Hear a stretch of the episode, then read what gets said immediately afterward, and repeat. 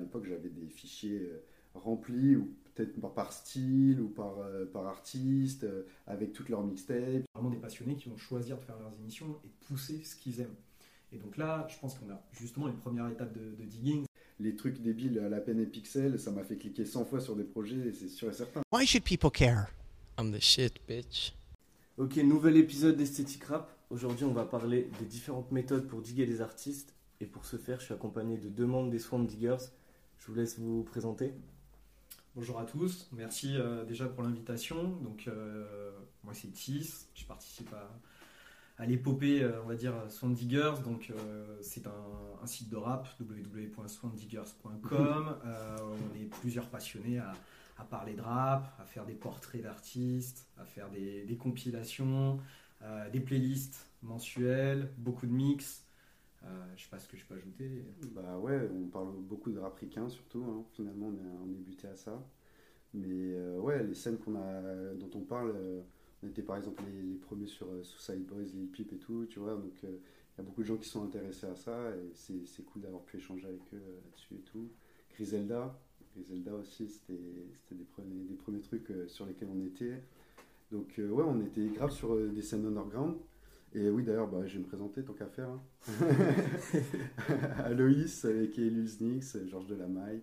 Euh, moi, je, bah, écoute, je fais partie de Sound Diggers depuis, euh, depuis la création. Euh, à côté de ça, je manage une artiste, Lazuli. Et je fais aussi de l'événementiel. euh, et puis, euh, je m'intéresse aussi à la com des rappeurs, etc. Juste, ça a été cran- créé quand? Euh, 2015. Ouais, je crois 2015, Ok. 2016. euh, et puis, euh, bon, là, en ce moment, on n'est plus trop actif, mais on a eu une, une petite phase où on était bien actif. On fait souvent euh, des, des summer camps. Là, on va faire un winter camp. Et euh, où on résume un peu des sorties euh, bah, qui correspondent soit à l'été, soit à l'hiver et tout. Et là-dedans, il y a, il y a pas mal de digging qui est fait, justement. Ça, c'est c'est assez intéressant. Et du coup, point définition, diguer un artiste, pour moi, c'est ouais, chercher les pépites. euh, Vous avez. Pour moi, parce que je pense qu'on est tous euh, passionnés de rap, l'idée c'est de. Effectivement, c'est un, un univers musical qui est assez foisonnant, donc c'est de découvrir véritablement des artistes, puis aussi euh, essayer euh, de, les approfondir, de comprendre un petit peu d'où ils viennent, qu'est-ce qu'ils font, vers quoi ils se dirigent, et à partir de là, généralement, enfin, on va en parler, mais on rebondit, on découvre d'autres artistes. De ouf truc qui. En vrai, c'est un petit peu perdu, je trouve, avec la génération. euh, Je pense à TikTok, mais c'est pas le seul truc, mais où tu prends juste des sons et les, les jeunes ils cherchent peut-être moins, enfin en majorité à, à creuser, tu vois. Tu... Génération playlist, je trouve, tu, tu chopes euh, des sons à droite à gauche et il y a moins là, je trouve, la volonté d'approfondir euh, que. Bah, après, ouais, c'est il y a plusieurs démarches. Je sais que toi et moi, on aime bien écouter les albums en entier. On n'est Mm. pas trop dans la culture single, etc. Ah, pareil.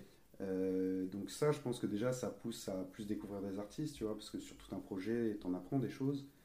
Et, euh, et puis bon, après, euh, nous, on fait quand même cet effort de, de s'intéresser à, à des artistes peut-être qui sont moins développés, tu vois, qui sont moins polis, euh, alors que beaucoup de gens peut-être ont le produit fini et ils se prennent Ouais. le produit fini, tu vois. Mais ouais, pour moi, ouais, diguer, c'est ça, c'est faire quand même un, un petit travail, tu vois. Je pense qu'il y, a une- il y a une volonté derrière le digging, c'est peux le faire naturellement, mais moi, ce que j'aimais bien, c'est ouais, avoir du contexte. Euh, par exemple, savoir euh, bah, dans telle région, qu'est-ce qu'ils vivent et pourquoi, et pourquoi ils parlent de, de telle chose, etc. Tu vois, euh, je pense que l'explosion d'Atlanta, tu vois, c'était beaucoup de violence, beaucoup de drogue et tout. Bon, c'était des thèmes qui étaient déjà dans le rap et tout, mais ils ont poussé ça à l'extrême. C'est un, c'est du rap très superficiel au final, Atlanta, mais finalement, ça, ça nous a tous bousillés, tu vois. D'ailleurs, il y a le livre euh, Trap de Étienne Menu qui est sorti. Menu, que j'ai fini en plus. Euh, ouais, très, très, très, livre très cool où on apprend plein de choses. Justement, il parle pas mal d'Atlanta, du, du contexte, du contexte là-bas. Et je Ah vous conseille de, de lire. Bah ouais, ouais, je, je suis allé euh, à la présentation, je crois, du, du livre, et il parlait euh, un truc très intéressant, c'est euh, dans la culture du strip club ou qui, qui domine à Atlanta. Mm. Euh, ça, c'est, je sais pas si t'as, si au fait de ça, là, tu sais, euh, au final, là-bas, un, un single, il est d'abord écouté en, Il est en testé strip- dans les, il est ouais, testé voir dans si ça les strip clubs, C'est même les danseuses il y a, voilà, il y a une économie autour de ça parce que tu vas payer le DJ, tu vas payer les stripteaseuses pour qu'elles tu elles soient à fond sur le son. Et ça, c'est bah, tu vois, c'est des choses organiques qu'on n'arrive pas à mesurer et qui, en fait, euh, bah, mesurent le succès d'un artiste à Atlanta. Parce que là-bas, par exemple, euh, dès récemment, il y a des gens d'Atlanta qui disaient bah, il y a, Futur, par exemple, il est intouchable. Tu vois, Mm. Parce qu'en fait, dans tous les clubs, il est joué. Et voilà, c'est, c'est, il est intouchable, c'est une légende. C'est sûr. Et de toute façon, pour moi, euh, tu peux diguer dans tous les styles de musique, mais je trouve que dans le rap, c'est vraiment l'essence presque du, du truc de, de diguer, d'aller chercher euh, le, le contexte, d'aller chercher ce que le mec a fait, d'où il vient. Je trouve que c'est c'est quelque chose qui est vraiment Je, je- je suis pas forcément d'accord. Enfin, pour écouter beaucoup d'autres d'autres musiques, euh, je, je pense que tu as beaucoup de digging qui sont dans les autres musiques. Tu as beaucoup de personnes qui ont fait leur, euh, leur profession, notamment au niveau de digger, euh, pour alimenter des, des magasins de disques ou des, ou des DJ euh, professionnels dans certains domaines, qui du coup euh, vont le faire dans tout domaine. Je pense que c'est vrai pour la musique électronique, euh, c'est vrai pour le reggae, c'est vrai pour toutes les musiques euh, funk, soul, etc. Donc, je pense que c'est pas propre au rap. Après, le fait que le rap aujourd'hui soit un courant musical qui est extrêmement mis en valeur, forcément, on va parler de beaucoup de, rappeurs et bah, il y a aussi beaucoup de monde qui va vouloir faire, euh, faire du rap, des jeunes artistes, et ça va peut-être être plus compliqué pour eux d'atteindre la lumière. Et c'est aussi ce qui est intéressant euh, dans le digging et ce qu'on évoquait, c'est d'essayer de chercher ben, les nouvelles petites pépites euh, ou des artistes sur lesquels on va tomber des fois par hasard et qui vont nous permettre de se dire tiens, j'ai envie de creuser un peu plus. Et du coup, on va, la trame de l'épisode, ça va être un peu de, de parler des différentes méthodes. J'ai essayé de mettre ça à peu près par ordre chronologique, euh, avant Internet, après Internet. Et on va en discuter avec euh, chacun nos expériences. Du coup, je voulais qu'on commence par un truc qui, est, qui fait grave partie, qui est classique dans la culture rap. C'est euh, la, selon la localisation, découvrir des artistes selon où ils viennent, selon la ville, la région. Parce que c'est un mouvement où tu représentes beaucoup d'où tu viens, où tu revendiques beaucoup d'où tu viens. Et du coup, euh, moi qui n'ai pas d'Île-de-France, j'ai moins été touché parce que euh, à Grenoble, il n'y a pas une vraie scène rap. Donc euh, j'ai moins été touché. Par contre, un des seuls artistes qui est un peu sorti de Grenoble, euh, qui est Dortose, c'est vrai que du coup, tu as un truc un peu chauvin de il vient de chez toi. Déjà, tu entends parler du bouche à oreille, tu as toujours quelqu'un qui le connaît. qui Donc tu as, grave un truc de il vient de chez moi, on va, on va pousser. Et ça te, ça te pousse plus à t'intéresser aux artistes de, de chez toi. Donc c'est un truc. Moi, je- moi je- d'expérience, je pourrais pas trop dire ça parce que j'ai pas vraiment euh, eu l'impression de, de, je sais pas, de, de pousser des artistes parce que j'allais les voir en live, surtout à Paris. C'est bon, c'est un, c'est un cercle en lui-même, tu vois, Paris. euh, ouais. euh, il y a beaucoup de choses qui se font. Donc euh, oui, j'ai vu des essors, etc. d'artistes, mais en vrai, je pense que c'est surtout intéressant peut-être de s'intéresser tu sais, aux, aux- aux États-Unis où là, vraiment, euh, tu peux être un roi de ta région et avoir une économie de malade. Je pense tu sais, à Memphis et tout, euh, les Young Dolph, euh, euh, c'est Yo Gotti aussi, non, il est de, il est de Memphis, tu vois. Et, c'est des mecs qui, qui ont construit des économies juste tu sais, dans leur région et tout. Et tu vois que, que ouais, le, le support euh, de ta région il est hyper important. euh. De ouf. Mm. Et il y a des mecs qui, qui vivent de leur musique aux États-Unis qui sont même pas connus dans un autre état ça. que, que le leur. Bah. Un État, ça peut faire à la limite la taille de la France. Ouais, après c'est aussi pour des raisons. ouais, On parlait, euh, tu parlais de Memphis. Bon, déjà, il y a vraiment toute la scène, euh, on va dire old school de Memphis qui a vécu là-dessus, sur l'économie des, cassettes qui aujourd'hui sont, ont fait ce son horrorcore de Memphis. Mm. Euh, moi, je pense à la scène de Houston où tu as des, t'as des tonnes de rappeurs qui ont, qui ont vendu mais, des milliers de disques, mais on va dire uniquement à, Houston et au Texas et qui en avaient rien à Ouais. faire. Ou même les mixtapes à l'époque, voilà. euh, la culture mixtape euh, à l'arrière du camion du, de la voiture et ils il faisaient des chiffres quoi. E40 avec Ouais. euh, au niveau de la baie, euh, tout à fait. ouais. Il y a beaucoup de gens. Il y en a, ils doivent être euh, disques d'or de, de mixtape de rue et on peut pas le, on peut pas le quantifier. Tu vois. Parce qu'au niveau, euh, du coup, dans, dans les, les régions aussi, tu as, le délire des radios locales que moi j'ai pas vraiment connu, du coup, mais qui a poussé aussi, je pense, pas mal d'artistes. euh. Alors ça, ça rejoint un peu, je pense, que ce que tu disais. Alors, moi, j'ai eu la vision euh, des radios locales en France, notamment. Je pense qu'on pourra faire des parallèles un peu avec l'étranger. Mais euh, ce qui est intéressant, c'est que, en tout cas en France, les radios locales, c'est souvent des radios associatives. Euh, et du coup, en fait, c'est souvent des passionnés qui vont passer euh, de la musique. Donc, on n'est pas sur un format, entre guillemets, euh, commercial, comme on peut avoir les grosses radios, où il y a des objectifs de, de- passer des disques, euh, de maisons de disques. C'est vraiment des passionnés qui vont choisir de faire leurs émissions et pousser ce qu'ils aiment. Et donc là, je pense qu'on a justement une première étape de, de digging, c'est-à-dire que bah, si quelqu'un est passionné de punk ou est passionné de rap, il va avoir euh, l'occasion de pousser ce qu'il écoute, y compris des artistes plus confidentiels. Euh, en tout cas, moi, me concernant, qui ai, qui ai grandi, on va dire, un petit peu avant Internet, les radios locales ont beaucoup joué là-dessus. Euh, à une époque en France, il y avait beaucoup d'émissions de radios locales qui arrivaient à diffuser du rap euh, notamment si on était en campagne et qu'on n'écoutait pas Skyrock, même avant que Skyrock fasse son, virage rap, qui permettait de découvrir beaucoup d'artistes en France, etc. Donc ça, je pense que c'est intéressant. Et aux États-Unis, ça se vérifie d'autant plus qu'il y a beaucoup de radios qui ont leur notoriété en se basant sur des créneaux de rap, en faisant intervenir des DJ qui allaient justement jouer ce rôle de sélecteur, de, diffuser des morceaux et notamment de mettre en avant des jeunes artistes. Parce que c'est vrai qu'avec Internet, ça a du coup beaucoup changé ça. Par contre, avant Internet, il y avait aussi euh, le truc tout con, mais les disquaires et les, fanzines, en fait, qui ça existe encore, mais c'est moins. Euh, c'est pas, la, pas le même ampleur, parce que c'était une époque aussi où tu n'avais pas beaucoup d'autres options que, que, là-bas, il n'y avait pas Internet encore. Donc, euh. Alors c'est ça, je pense que tu avais, euh, bah, avais, les scènes locales, mais bon, tous les rappeurs n'aient pas forcément joué à côté de chez toi sur OTT.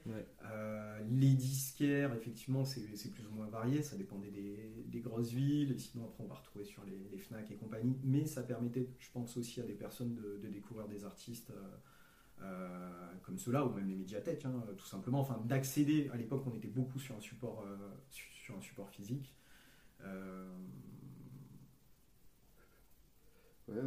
Ouais, bah, pareil, moi j'ai pas trop connu ça, tu vois, en vrai de vrai. Euh, dès que j'ai commencé à diguer, il y avait Internet, donc euh, c'était un régal. Hein. Euh, enfin, j'ai quand même connu une époque où il fallait vraiment limite télécharger son par son, etc. Tu vois, c'était. Avant le streaming, ouais. Ouais, voilà, t'avais, les, avais des, des, MP3 en pagaille dans ton iPod qui se confondaient et tout. Mais en vrai, moi, ce que je préfère, c'est quand c'est ordonné en album, tout ça. Et ça, c'était un peu plus tard, mais on en, reviendra à ça. Mais ouais. C'est vrai que c'est intéressant parce qu'il y, a, y a aussi un point évoqué. Il y a eu, euh, je pense aussi, les, tout ce qui était fanzine, magazine et vraiment papier. Euh, d'ailleurs, c'est intéressant de voir qu'en France, au niveau du rap français, il n'y a quasiment plus aucun magazine qui traite de rap français. Là où il y a encore euh, une, une, dizaine, quinzaine, vingtaine d'années, il y avait beaucoup de magazines qui pouvaient parler de ça.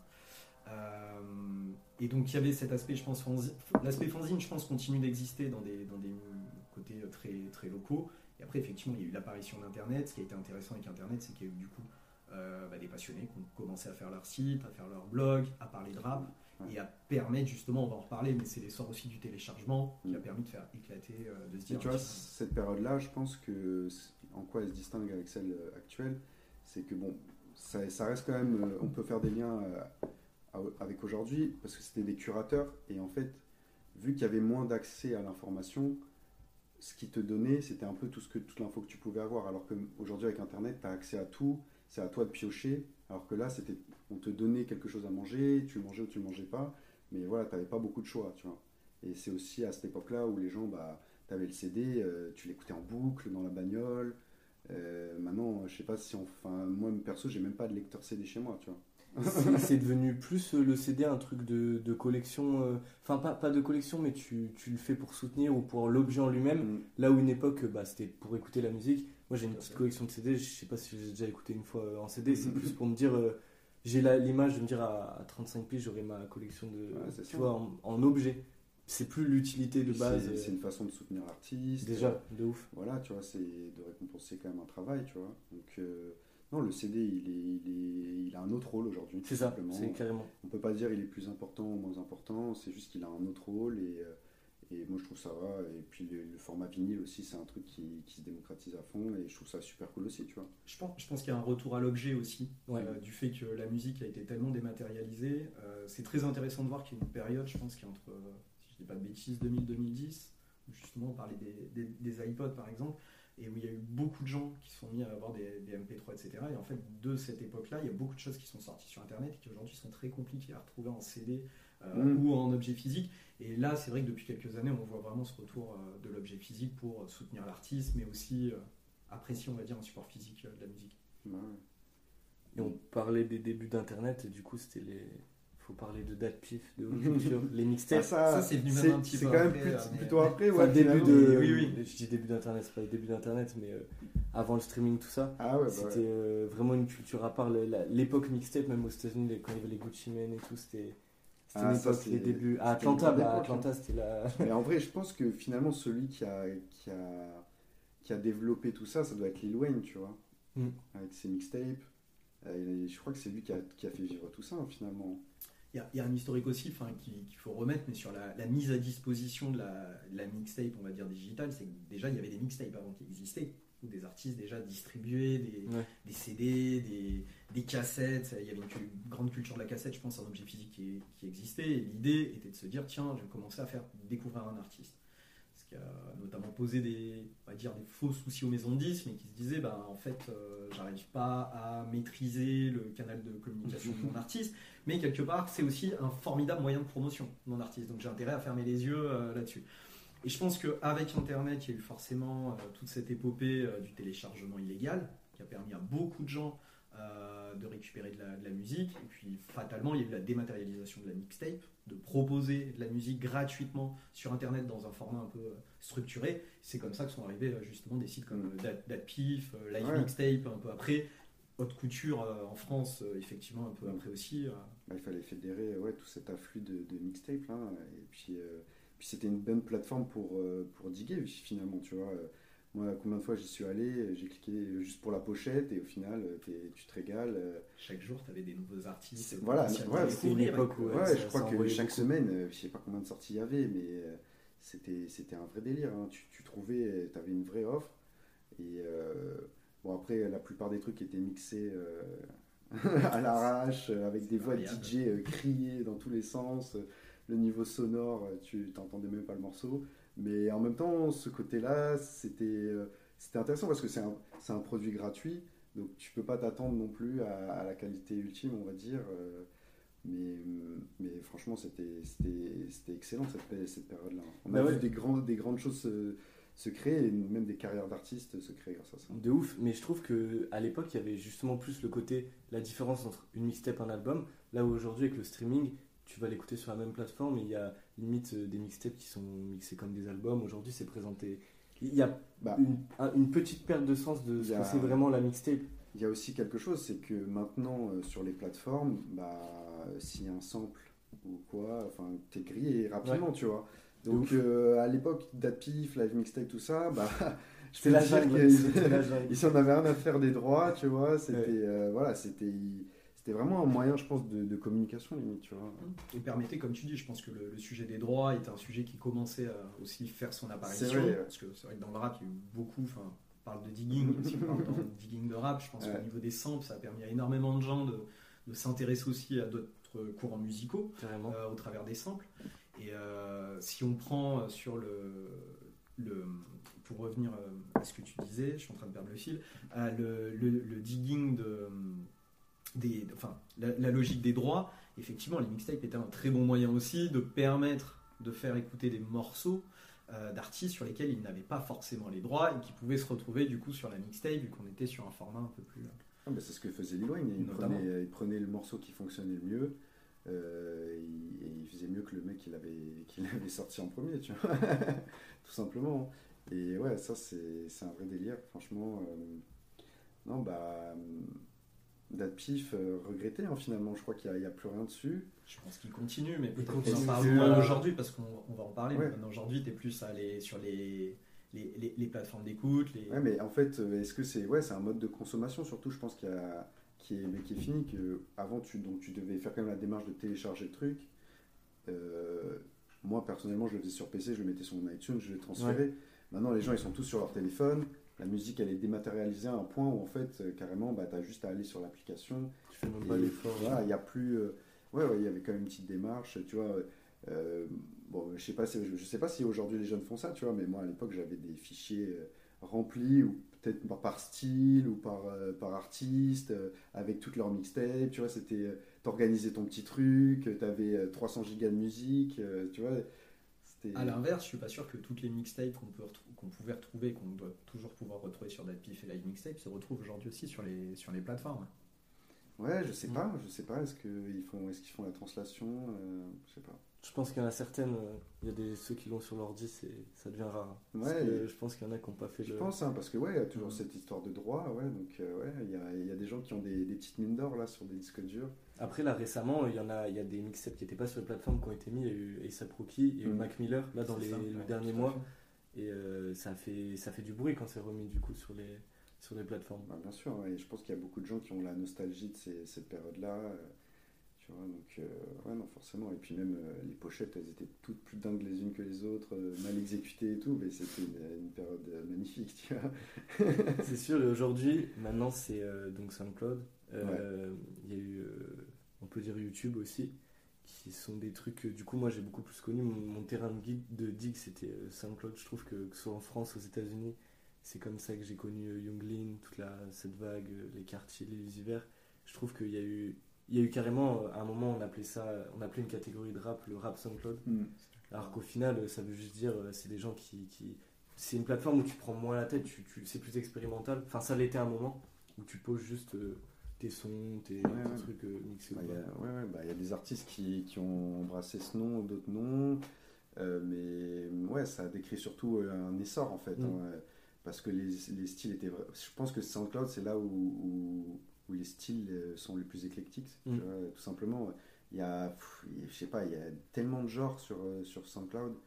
Et, euh, et puis pareil, encore la liberté de poster des trucs sans avoir euh, à, à payer des droits. Et puis l'instantané, etc. Donc. euh, et puis il y a, euh, bizarrement, il y a une énorme communauté sur SoundCloud, quoi, qui, Mm. fait- qui, je pense, croise les, les genres, les styles musicaux.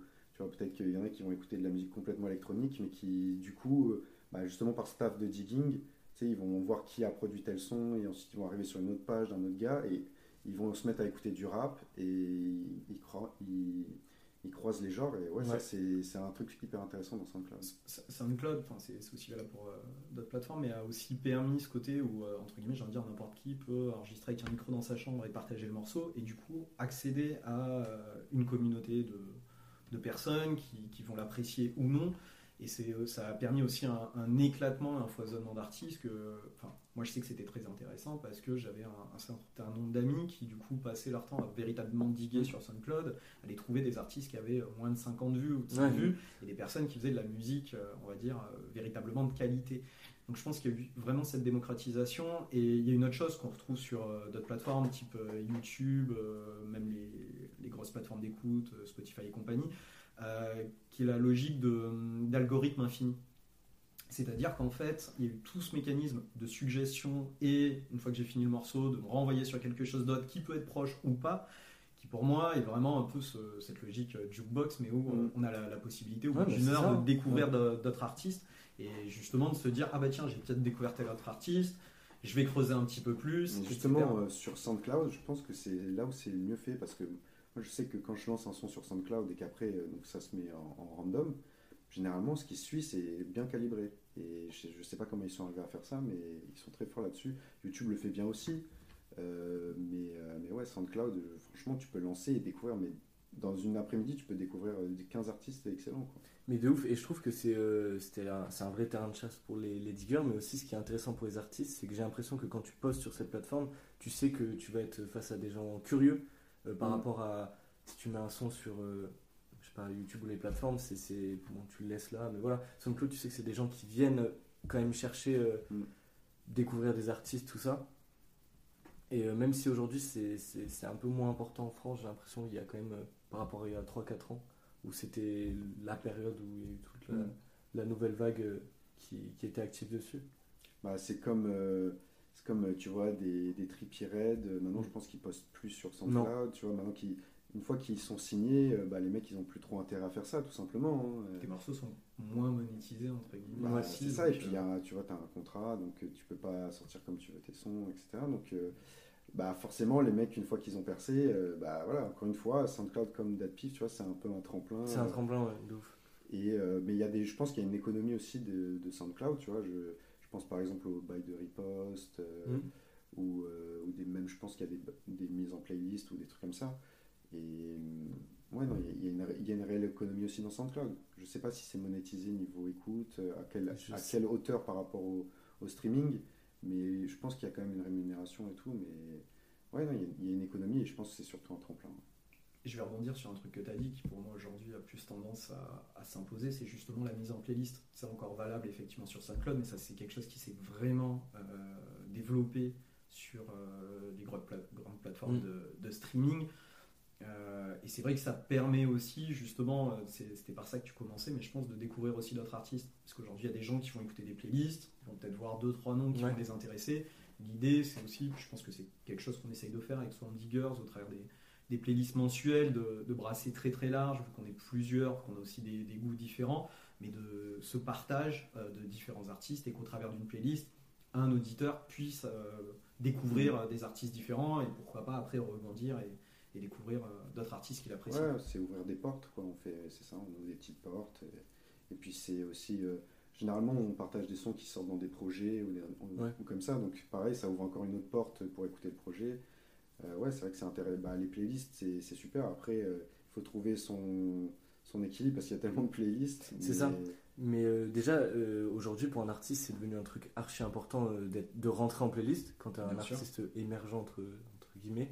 Et euh, je trouve que j'ai un peu un avis mitigé sur les playlists parce qu'il y a, y a les, les personnes qui, comme vous, c'est vraiment euh, par passion, tu, tu laisses des. Tu, tu fais une playlist avec les sons que tu écoutes, tout simplement et tout. Mais euh, les playlists que les plateformes proposent, que ce soit Deezer, Spotify et tout, j'ai quand même l'impression qu'en fait, pour que ça rentre en playlist, eux, ils vont déjà regarder les chiffres et que s'il n'y a pas un minimum de d'écoute, ça peut pas rentrer dans la playlist, tu sais, les playlists Actura, des trucs. du Non, en fait, ça, ça se passe pas vraiment comme ça. ça c'est en fait, les plateformes sont en contact avec les, les labels. Euh, ils ont des rapports privilégiés. Et du coup, bah, à chaque sortie, euh, les sons sont pitchés, ils sont assez. les présentent, Voilà, ouais. tu vois. Donc, euh, Puis En fait, une économie aussi. voilà. De, y a- de il y a- des morceaux. donc ça, c'est plus le canal traditionnel des grosses Ouais. playlists, etc. Et après, bien évidemment, il y a cet autre canal où euh, il y a des gens qui ont des playlists euh, indépendantes, on va dire, ou qui ont, euh, je sais pas, 200 000 abonnés. Et là, bien sûr, il y a une vraie économie où, où un artiste, ça peut être intéressant pour lui, peut-être de dépenser 150 euros pour avoir une audience euh, de 200 000 personnes. Après, euh, bon, c'est un move qu'il faut toujours calculer. Mais, euh, mais ouais, la, mise en playlist, ça, peut, comme je te disais, ouvrir des portes sur, sur d'autres univers. Et tu te retrouves peut-être au milieu de plein de sons qu'un mec kiffe et, bah, dans, le lot il va aussi kiffer et ça peut être intéressant. Mais ouais, globalement, ce qu'on retrouve dans les grosses playlists, je sais pas s'il y a un travail de digging. Je pense que C'est ça, pour moi, c'est moins, c'est moins du digging Mm. quand, dans les, ce que les plateformes proposent. C'est ce que je voulais dire. Et même, euh, est-ce que vous, aujourd'hui, euh, par ce canal, vous, vous diguez des artistes sur les, les playlists des plateformes? Moi, à titre personnel, non. Euh, parce que j'ai, on va dire, mon approche d'écouter euh, principalement ce que je vais rechercher. Après, je suis pas à l'abri si on me suggère effectivement euh, une playlist ou des morceaux, d'y jeter une oreille ou de retomber euh, par rapport à ça. Mais euh, par défaut, non. Il y a eu une période où j'avais suivi un petit peu Rap Caviar, forcément, Ouais. je pense. C'était un peu la, la playlist phare, mais euh, j'estime qu'effectivement l'exercice a ses limites du fait aussi du placement d'artistes euh, Ouais. dans ces playlists. Euh, moi, pour ma part, euh, en fait, non, je pense que j'écoute pas de grandes playlists, euh, tu vois, un peu institutionnelles. Mais euh, par contre, euh, sur SoundCloud, je vais être carrément enclin à écouter ça. Sur Spotify, euh, moi j'ai Spotify, non, franchement, j'écoute pas vraiment de playlist. c'est très rare, ouais, c'est très rare. En tout cas, pas les, les grosses, tu vois. Peut-être que tu vas trouver un truc un peu indépendant ou alors d'un d'un même artiste, tu vas avoir des playlists sympas. Mais non, c'est pas là, ouais, c'est sûr et certain que c'est pas là que je vais vraiment découvrir. Tu écoutes les playlists Form Diggers quand même. J'écoute les, ouais, voilà, j'écoute les, les- je suis un peu ouais, chauvin, mais bon, ouais, nos petits crocos, il faut, faut écouter leur clapotement, tu vois. Quand même. Ouais, Parce qu'aujourd'hui aussi, tout le monde peut, peut proposer une playlist. Tout à fait. Donc si tu as un petit peu d'audience, que tu aimes bien parler de rap aussi, tu peux proposer aux gens qui te suivent Voilà. euh, ta playlist. Donc c'est beaucoup plus intéressant. euh, euh, tu, tu euh, comment dire, tu as des affinités avec une, une personne qui a, qui, a, qui a des goûts musicaux qui te parlent et tout, et tu vas écouter peut-être sa playlist plus plutôt qu'un autre, tu vois. Moi, c'est plutôt ça euh, vers quoi j'irais parce que ouais, c'est plus calibré, c'est plus calibré. Pareil, et je vous conseille la playlist de Sandra Gomez, 1993 initiale. Il y a, il y a des bons sons dedans. C'est-. Très bien. On va écouter ça. Et euh, justement, là, on parle de, des sorties, enfin de présenter des, des projets aux, aux plateformes de streaming. Euh, moi, il y a un truc que je voulais parler avec vous aussi, c'est le côté euh, comment, on, fait face à cette euh, l'intensité des sorties aussi, parce que c'est un truc où je sais que personnellement, il y a des fois où pendant deux semaines, j'ai pas envie d'être à l'affût en fait le vendredi, d'écouter ce qui sort pour des raisons juste personnelles, parce que j'ai pas envie que ça devienne un truc, le rendez-vous du vendredi d'écoute et tout. Et du coup, je sais qu'il y a tellement de sorties que des fois, bah, à cause de juste ça, je passe à côté de, certains projets. Des fois, je me sens vraiment enseveli de. Bah, de- clairement, hein, là même, euh, tu vois, euh, là où on se- le jour où on se parle, il y a Classico Organisé qui est sorti, je sais pas combien ils sont dessus. Il y en a tu vois. 30. Le Voilà, projet dure deux heures, je sais pas combien. Bon, voilà, là, c'est dur. Mais euh, bah, je vais pas te mentir, je pense qu'à une époque, quand même, euh, il y a quelques années, j'avais quand même cette petite euphorie euh, des sorties, etc. Parce qu'il y avait moins de trucs? Je sais pas. Je ne saurais pas dire parce que, par exemple, tu vois, euh, si on revient à Date Pif et tout ça, il y avait vraiment beaucoup de sorties Ouais. et j'écoutais beaucoup de, de musique, je pense. Euh, mais, euh, alors, euh, te dis, je sais pas, peut-être qu'il y avait plus de. Il y avait une certaine effervescence, par exemple, sur ces plateformes, c'était l'essor de la trappe. Donc, euh, bon, là, c'était c'était le moment où quasiment 90% ils faisaient de la trappe. Donc, c'était assez lisible finalement. Là, il y a quand même pas mal de trucs qui sortent dans, dans plein d'univers différents. Et pour bien appréhender un, un album, je sais pas, mais normalement, il faut l'écouter plusieurs fois. Tu vois, il faut être dans un certain mood. Et C'est quand, ça. quand on était que dans la trappe, bah, tous les projets qui sortaient, bah, c'était toujours le même. euh, comment dire euh, Ah, c'est le même mood un peu. Ouais, c'était le même mood, voilà. Donc euh, voilà, et aujourd'hui, bah, ça veut dire qu'il faut switcher d'univers, euh, tu vois, dix fois. C'est un, un peu compliqué. Je pense que c'est bien quand même de prendre son temps pour, pour écouter des, des albums. Et moi, je suis assez décomplexé maintenant. je- le vendredi, je sais même pas ce qui sort finalement. Ouais, mais je trouve que c'est une approche plus naturelle quand même. Alors, moi, je pense que de toute façon, enfin, chacun après euh, a les manières de découvrir de la musique. On parlait de méthode, mais je pense pas qu'effectivement il existe la méthode. Moi, j'ai aussi fonctionné pendant très longtemps à me dire tiens, euh, et ça, c'est quelque chose à mon sens qui est très propre au rap, mais sur tel album, il a invité euh, telle personne en featuring. Et du coup, de se dire, bah tiens, je peux rebondir, je peux Mm. écouter euh, qu'est-ce qu'a fait ce- cette personne si j'ai aimé le featuring et de redécouvrir, euh, etc. Pour revenir à ce que tu disais sur les, euh, sur les sorties le vendredi, alors c'est vrai qu'aujourd'hui c'est très standardisé. Je ne sais pas si avant il y avait peut-être moins de sorties, probablement, mais euh, faut pas oublier que dans, dans les univers musicaux et au-delà du rap, il y a toujours eu euh, des sorties et malheureusement, euh, les biens culturels, je pense qu'on est dans une époque où même si on a accès à euh, un foisonnement de choses, on ne pourra jamais tout écouter. Sûr. Donc à un moment, il est nécessaire de faire des choix. On parlait, si le vendredi il sort 10 albums, même s'il sort 10 albums, sont- enfin, je pense que c'est rare d'écouter tous, tous ces albums-là. L'avantage, entre guillemets, de, de cette logique, ça va permettre aux gens en fait de pouvoir suivre et de se dire tiens, le vendredi, je peux regarder un petit peu qu'est-ce qui est sorti et faire mes courses là-dessus. Là où avant, quand on avait peut-être des sorties qui étaient un peu plus euh, variables, bah, des fois on pouvait passer à côté de choses, etc. Euh, après, moi, ce que dit quelque chose qui me, qui me rebute un peu aujourd'hui, mais c'est normal, c'est lié à ça, c'est que justement le fait d'avoir des sorties tous les vendredis ou autres, on devient dans une culture de l'instantanéité. Et je pense que vous en parliez dans votre précédent podcast où euh, une demi-heure après, euh, l'album est soi-disant un classique et euh, paradoxalement deux semaines après, on parle plus de l'album. Donc moi aujourd'hui, à titre personnel, c'est vrai que je vais plus suivre un petit peu ce qui, ce qui, ce qui sort. Je prends des notes, je me dis tiens, il y a tel album et puis je l'écouterai. euh, J'ai ma liste, on va dire, d'albums à écouter et je l'écouterai peut-être dans deux mois après. Ce qui est Ah intéressant, c'est que des fois, je vais écouter des albums, il n'y a plus personne qui n'en parle. Et euh, il y a également le fait de se dire, comme tu disais, je pense qu'il faut prendre le temps pour écouter un album. Moi, c'est quelque chose avec lequel j'ai beaucoup de mal aujourd'hui. Dans le sens où la plupart des choses que des, vu que j'aime bien, on disait écouter des albums en entier plus que des singles. Je vais avoir tendance à écouter la majorité de mes albums deux fois, trois fois maximum. Et c'est vrai que ça, des fois, ça ne me permet pas euh, de, de creuser, on va dire, ou de sa- de- d'apprécier, je pense, à sa juste valeur le travail qui a été réalisé euh, par les artistes. Parce qu'on parle d'écouter des albums, mais en fait, pour moi, l'album, c'est un format qui se réécoute. C'est pas un format où tu peux avoir un avis euh, après une écoute. Tout à fait. Et euh, je trouve que c'est un truc, euh, justement par rapport à la mixtape, où c'est quand même différent, c'est plus un, pas un format playlist, mais c'est voilà, des sons Ouais. donnés dans un 10 titres ou quoi. Euh, L'album, c'est un truc où tu dois te plonger dans l'univers et l'artiste, il te propose un truc qui tu peux vivre des moments avec, tu peux grandir avec un album. Et euh, je trouve qu'aujourd'hui, euh, tu, tu donnes un avis après une écoute comme si.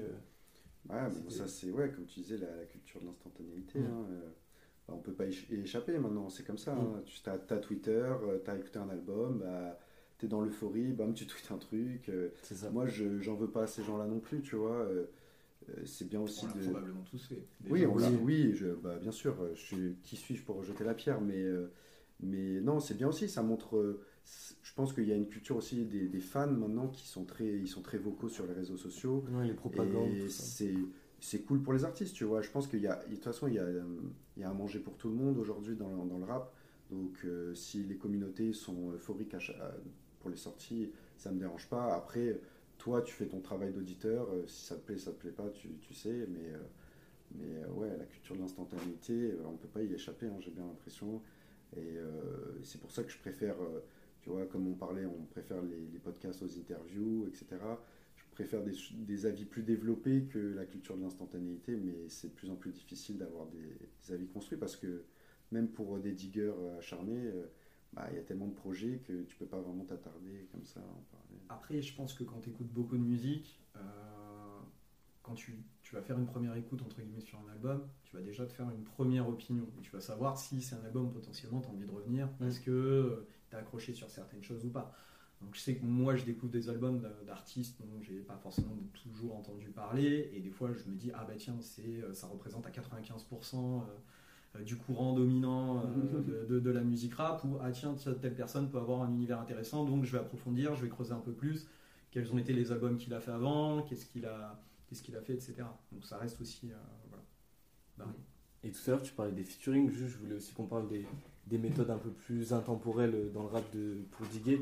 Euh, J'avais noté les featuring, les, euh, les, les crews, en fait, de, Ah, quand tu écoutes un groupe, d'après euh, chercher les différents membres qui font en solo. Et aussi, euh, un truc, bah, je voulais en parler parce que je le fais beaucoup, c'est moi, je découvre des artistes par rapport au beatmaker. Il y a un Oui, beatmaker que j'aime bien, je vais ouais. suivre ce qu'il fait et, et du coup écouter pour qu'il pour qu'il place. Et du coup pour parler des featuring, je trouve que c'est grave un- une discipline dans, le, dans la culture hip-hop de t'invites quelqu'un, il y a un peu ce truc de ça se tape sur sur le feat et c'est- après tu découvres. Moi j'ai découvert Caris sur Kalash Mm. euh, parce que feat sur la j'écoute Future, j'écoute l'album de Booba, il y a un feat qui me tape, c'est Caris, je vais écouter ce qu'il fait en solo. Il y a eu Hornor après, enfin c'est pour moi c'est hyper naturel de, de fonctionner comme ça et et euh, je trouve que c'est un truc important aussi euh, dans le hip-hop. Et je pense que c'est important ce que tu as dit, c'est que c'est vrai que je l'avais pas forcément enfin, en le mentionnant, mais je pense que les featuring est quelque chose qui a été intemporel. Mm. Parce que ça existait véritablement euh, d'avant. Alors, c'est peut-être propre euh, effectivement au rap, comme tu dis, il y a eu beaucoup de collectifs, etc.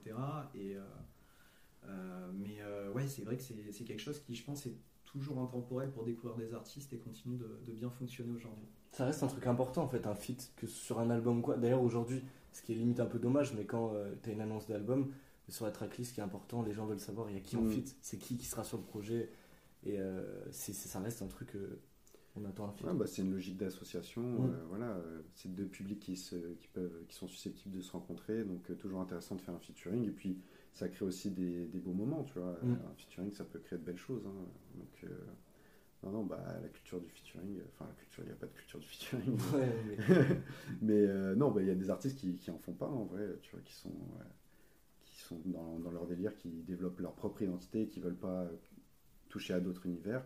Mais euh, ouais, dans le featuring, ça crée de beaux moments. Moi, je suis, je suis à fond pour ça. Et puis en, en plus, plus global, en fait, les affiliations entre artistes, parce que juste Mm. les crews, tout ça, euh, il y a un truc dans, dans le rap, c'est beaucoup, enfin moins maintenant, mais de commencer, tu commences, t'as un groupe en fait.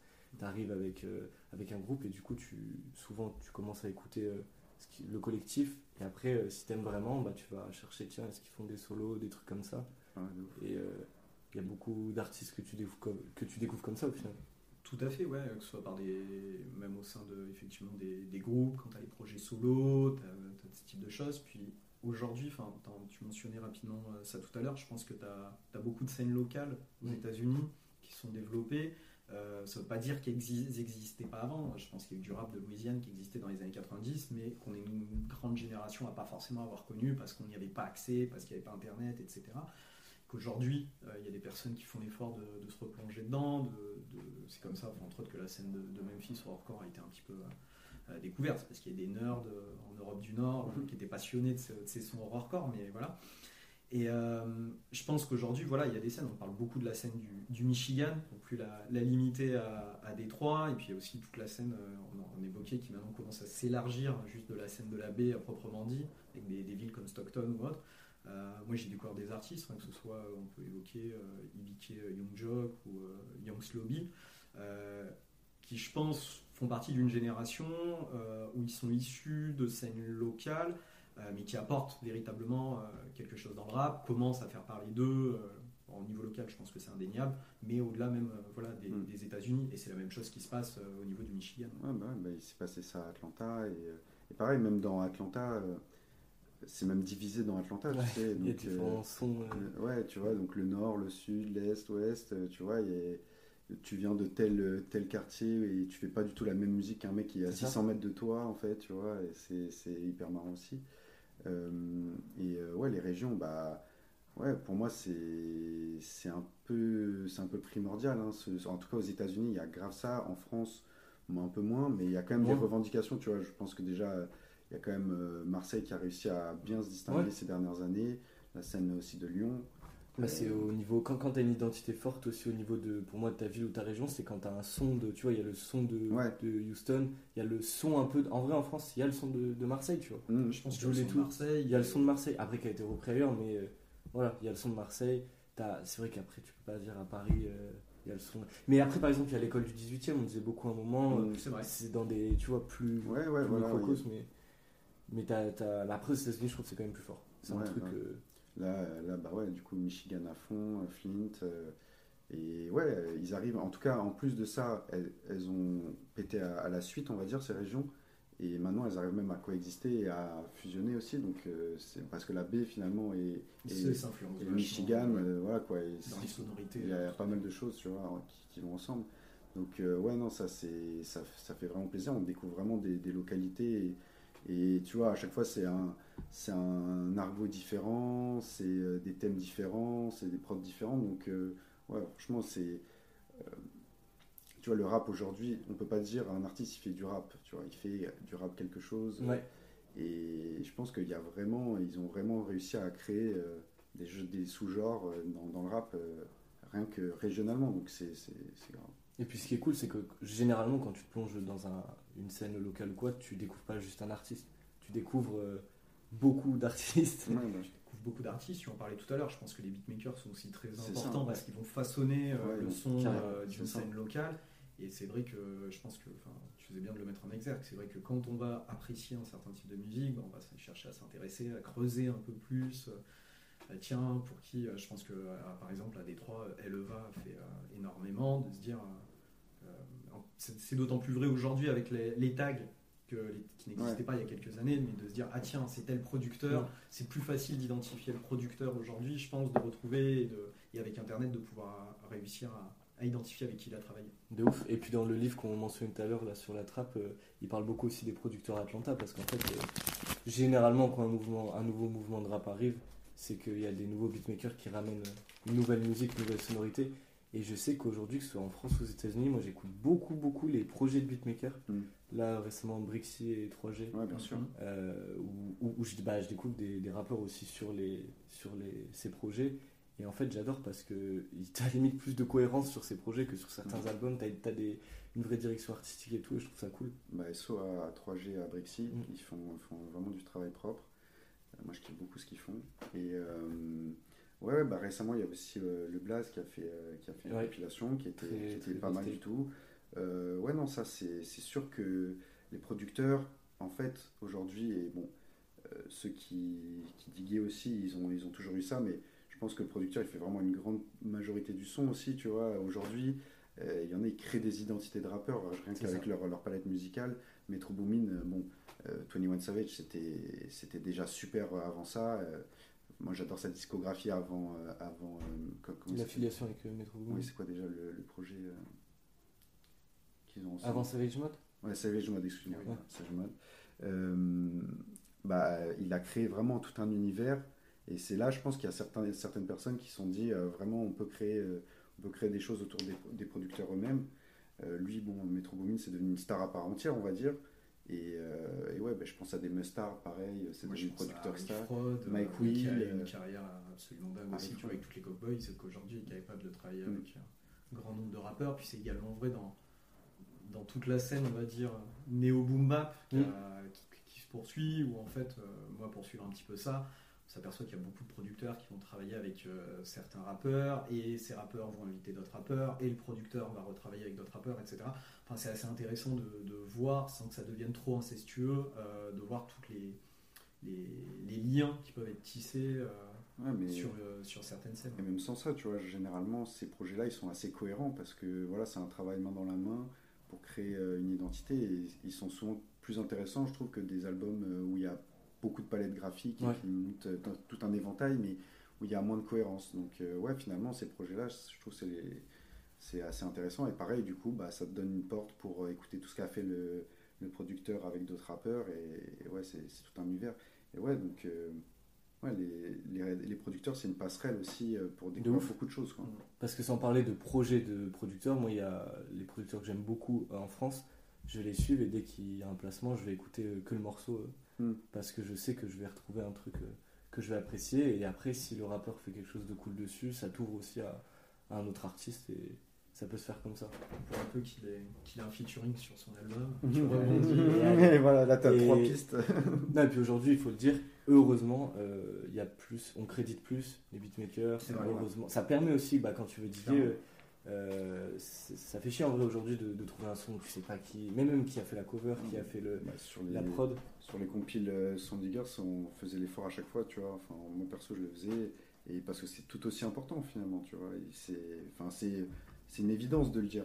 Enfin, Ouais. voilà, c'est une évidence, tout le monde devrait être crédité. Et... Carrément. C'est moins vrai sur les playlists. Je tiens à Bah, faire un disclaimer, mais sur toutes les, Ouais. les compilations, effectivement, Ouais. on fait l'effort. ouais. Dans- Tout bah, quand tout ce qui était téléchargeable, Ouais. moi, il y avait, il y avait écrit le nom du producteur et, et ouais, il y a cet effort-là aussi de saluer les producteurs parce que voilà, ils font, ils font partie de, de- du projet, enfin du, du morceau. Donc, euh, Mais euh, ouais, même quand j'avais fait le petit taf sur euh, Big Big, je t'avais contacté, je t'avais demandé les, les producteurs du, du projet parce que pour moi c'est important, ça, ça, ça montre aussi.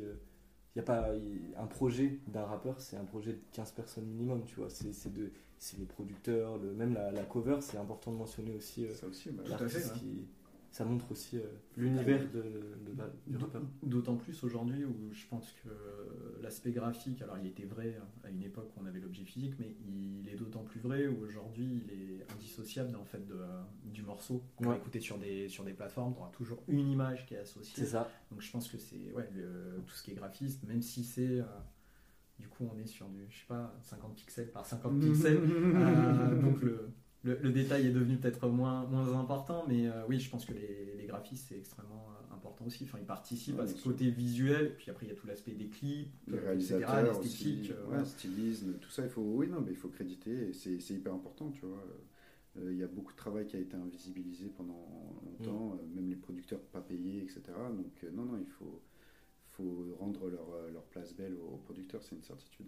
Parce qu'un morceau c'est 50-50, t'écoutes. Aujourd'hui, oui, je pense qu'aujourd'hui, c'est très compliqué, c'est très rare pour des artistes d'exister euh, entre guillemets euh, sans YouTube et d'exister juste au format audio. Mm. Il, y a, il y a une attente du visuel qui est, qui est arrivée depuis quelques de ces dernières années. Carrément. D'ailleurs, euh, je développe pas trop parce qu'on a, il y a le premier épisode qui est une heure et demie sur, sur les covers, mais je digue un peu aussi avec euh, les covers parce que du coup, tu vois toutes les sorties du vendredi. Je regarde pas trop, mais des fois, je me dis putain, la cover, quand même, là, euh, j'ai envie de voir ce qu'ils ce proposent euh, en, en mettant cette euh, présentation-là, quand même. Bien sûr, mais bah, je t'en parlais tout à l'heure. moi, c'était sur, je téléchargeais sur un site qui s'appelait Utreely, tu vois, bon, ça n'existe plus aujourd'hui. Et il y avait une pochette d'un, je sais plus ce que c'était, mais c'était une référence à, à Poudlard, tu vois, Hogwarts, un truc du genre. Et le mec sur la pochette, il était comme Harry Potter avec une baguette magique. Je me suis dit, c'est quoi ce truc tu vois Ouais, t'as envie. Et ça je attise la clique. curiosité. Et franchement, l'album était super. Je- là, comme ça, je pourrais pas te dire le nom et tout, tu vois. Aidez-nous à retrouver cette Voilà. Mais je l'ai, je l'ai sur un disque dur. Je l'ai sur un disque dur. Donc euh, c'est, je crois que c'est Trapwarts. Tu vois, fusion entre Hogwarts et Trap. Tu vois, mais euh, mais ouais, donc euh, ouais, la pochette, bah bien, bien évidemment. Alors moi, ouais, les trucs débiles à la peine et pixels, ça m'a fait cliquer 100 fois sur des projets, c'est sûr et certain. Ouais, ça c'est vrai. et, euh, on parlait des, effectivement que ce soit des, des sites de téléchargement illégaux ou légaux, euh, mais je pense que la pochette était extrêmement importante Mm. parce que ça jouait sur euh, une dizaine d'artistes inconnus. Bah On ouais. va se concentrer Fallait des sur couleurs, qui nous. fallait des couleurs criardes, tout ça pour ressortir sur, sur le site, tu vois, limite. Il y a de ça aussi. hein. Tout à fait, clairement. Et on en avait parlé vite fait par message. Est-ce qu'aujourd'hui, vous, euh, vous pouvez euh, diguer dans le rap par rapport au label euh, À ce que un éditeur ou quoi peut proposer comme artiste? Si vous C'est dites. moins vrai pour moi aujourd'hui, ça l'était Ouais. clairement à une époque, au sens où je pense qu'un label apporte, apporte une, une esthétique, une direction artistique. Et alors, je pense que moi, j'ai, enfin, j'écoute aussi autre chose que du rap. C'est, c'est d'autant plus vrai, par exemple, dans la musique électronique, au sens où vraiment dans un label, il y, a, il y avait une vraie direction artistique. Dans le rap, c'est peut-être plus variable. Mais euh, je pense que c'était intéressant à suivre. Aujourd'hui, j'ai l'impression que c'est plus compliqué du fait que, en tout cas personnellement, dans les artistes que je vais écouter, soit c'est des artistes qui vont être plus indépendants et qui font leurs choses par eux-mêmes, soit c'est des artistes qui vont plus retoucher ou être mis en, en avant par des Ouais. majors, et donc la direction artistique est beaucoup plus diluée. C'est ça. Donc euh, aujourd'hui, c'est peut-être un peu moins vrai. Après, je pense qu'il continue d'exister euh, certains labels qui vont chercher à défendre un peu une ligne euh, directrice. Euh, je pense justement à toute cette scène un peu euh, néo boom bap où il y a pas mal de, de petits labels qui continuent à faire. Mais même, on parlait récemment, il y avait par exemple des- un label comme TDI Ouais. qui a explosé, a réussi à mettre son, son nom sur la, sur la carte euh, avec euh, certains artistes qui étaient quand même assez variés, mais on reconnaissait une certaine couleur. Donc je pense que ça continue d'exister, ouais, bien sûr. Oui, bah ouais, euh, même aux États-Unis, il y a quand même des, des labels de rappeurs finalement qui fonctionnent, mais comme tu dis, tout ce qui est proposé par les, par les majors, c'est pas très intéressant. C'est. Non, c'est pas très intéressant, mais je pense qu'il y a des divisions, donc du coup, des petits labels qui se font par rapport à ces majors, qui sont très intéressants, même en France. Non, non, il y, a, il y a deux, trois trucs qui se font. euh, même euh, Laylo, il a, il a son propre label, par exemple, je pense Ouais. que c'est un bon exemple. euh, euh, mais. euh, Ouais, euh, label, euh, je, je sais pas, je pense que ça a un peu moins de sens maintenant, euh, je sais pas. Si vous aviez pas euh, de technique pour diguer les artistes, je pense qu'on vous a donné 2-3 pistes, 2-3 deux, trois idées. En tout cas, c'était très cool euh, de pouvoir discuter avec vous. Bah, de même, hein. De même, et euh, allez sur euh, www.diggers.com pour découvrir euh, d'autres artistes. Voilà, ouais. Une bonne source de digging, avec les, les petits crocos en marécage, là, comme ça, tac. Ils font le travail pour nous. Non, mais par contre, on le dit comme ça parce que vous êtes là-bas, mais c'est vrai que c'est un vrai. Si vous voulez découvrir les autres artistes, Swamp Digger, c'est quand même. euh, Enfin, du coup, je suis allé sur le site et j'ai. Il n'y avait pas beaucoup de noms que je connaissais en fait. C'est Non, des, non, c'est c'est des vrai. noms à découvrir. Ouais, Voilà, c'est c'est c'est ça, c'est ça, j'en doute pas. Et bah écoutez, merci d'avoir écouté le podcast et on se retrouve très vite. Yo, he know too much. I can't do this. What Kanye do?